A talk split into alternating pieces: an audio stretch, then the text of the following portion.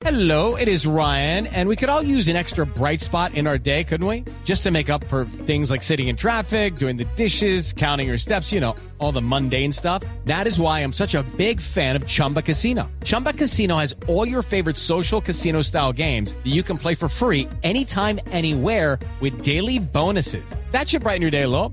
Actually, a lot. So sign up now at chumbacasino.com. That's chumbacasino.com. No purchase necessary. BGW. Void were prohibited by law. See terms and conditions. 18 plus. El panorama y el rompecabezas de lo que está pasando en México realmente es aterrador.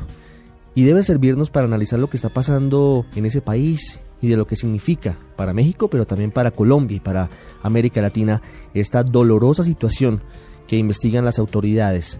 Repetimos, han sido encontrados los restos de algunas personas investigan si son los normalistas desaparecidos. Todo apunta a que son ellos, por testimonios de tres policías que participaron de esta terrible masacre.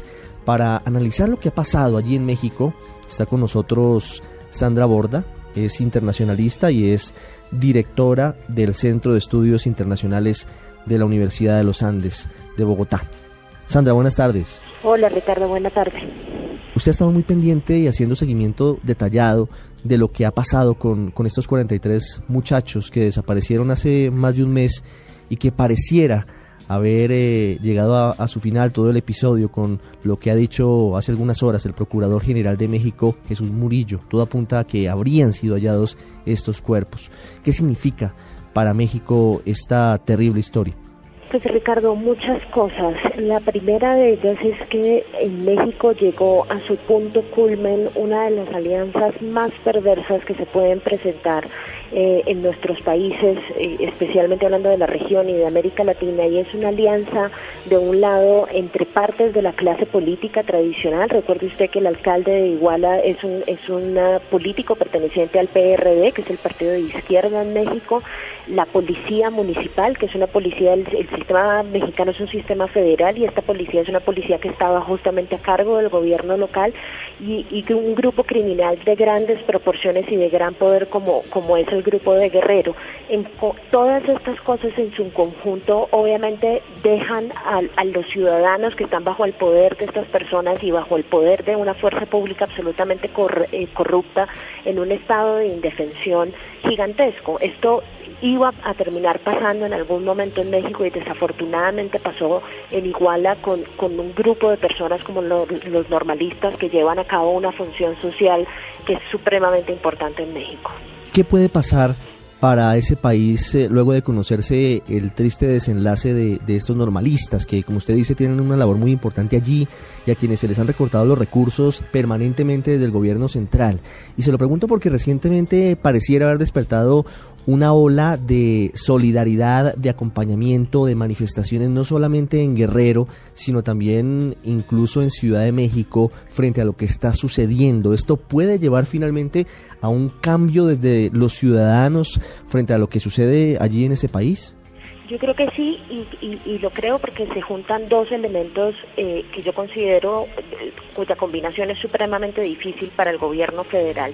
Un elemento, como usted lo sugería hace un momento, eh, son justamente lo, los normalistas y lo que ellos significan en el contexto mexicano. Los normalistas y las escuelas normales en México son, eh, digamos, una figura del porfiriato eh, y en lo que consisten es que mucha gente de muy pocos recursos, gente que normalmente pertenece al campesinado mexicano o gente que vive en zonas marginales y pobres del país, se empieza a educar para convertirse en profesores y para convertirse en transformadores de carácter social, son, son profesores activistas en el contexto mexicano y que buscan simplemente tratar de abrir espacios no solamente de carácter socioeconómico, sino también de carácter político para personas eh, que por mucho tiempo han estado marginadas del ejercicio de la política y del ejercicio de muchas otras actividades en México. Entonces, esto por supuesto genera muchísima más sensibilidad dentro de la opinión pública mexicana. Y de otro lado, lo que usted se encuentra es un Estado eh, que se ha venido haciendo loco sistemáticamente con muchos eh, con muchas instancias de desapariciones en México que no ha logrado controlar el ejercicio de los grupos criminales que proliferan en, en, en, buena parte del país y que ahora adicionalmente ni siquiera está en condiciones de garantizarle a los mexicanos que esos grupos no estén vinculados directamente con la clase política tradicional Entonces, el, el grado de responsabilidad con el que va a tener que lidiar de aquí en adelante el presidente Peña Nieto y el establecimiento político mexicano es, es gigantesco y, y, y creo que existen altísimas posibilidades de que la gente no vaya a quedar satisfecha con lo que haga el gobierno y esto se vaya a terminar yendo a instancias internacionales.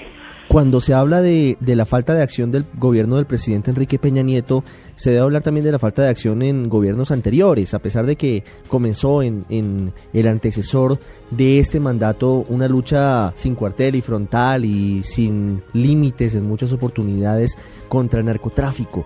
Pero sí se ha notado esa desidia frente a lo que le sucede al mexicano y frente a lo que le pasa sobre la presencia del narcotráfico y la forma en la que se ha corrompido toda la pirámide social, desde los alcaldes, los gobernadores, los policías, el ejército, todo el mundo. ¿Cuál puede ser una solución para ese país? Sobre todo teniendo en cuenta que el presidente actual ha sido criticado porque ni siquiera fue al sitio en el que ocurrió la desaparición.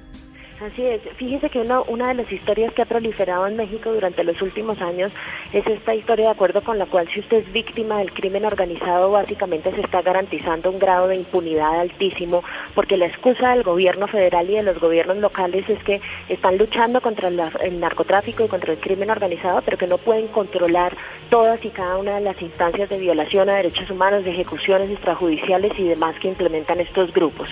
Y por eso el gobierno insistió desde el comienzo que esto había sido una, eh, una desaparición cuyos créditos se le debían asignar única y exclusivamente al crimen organizado.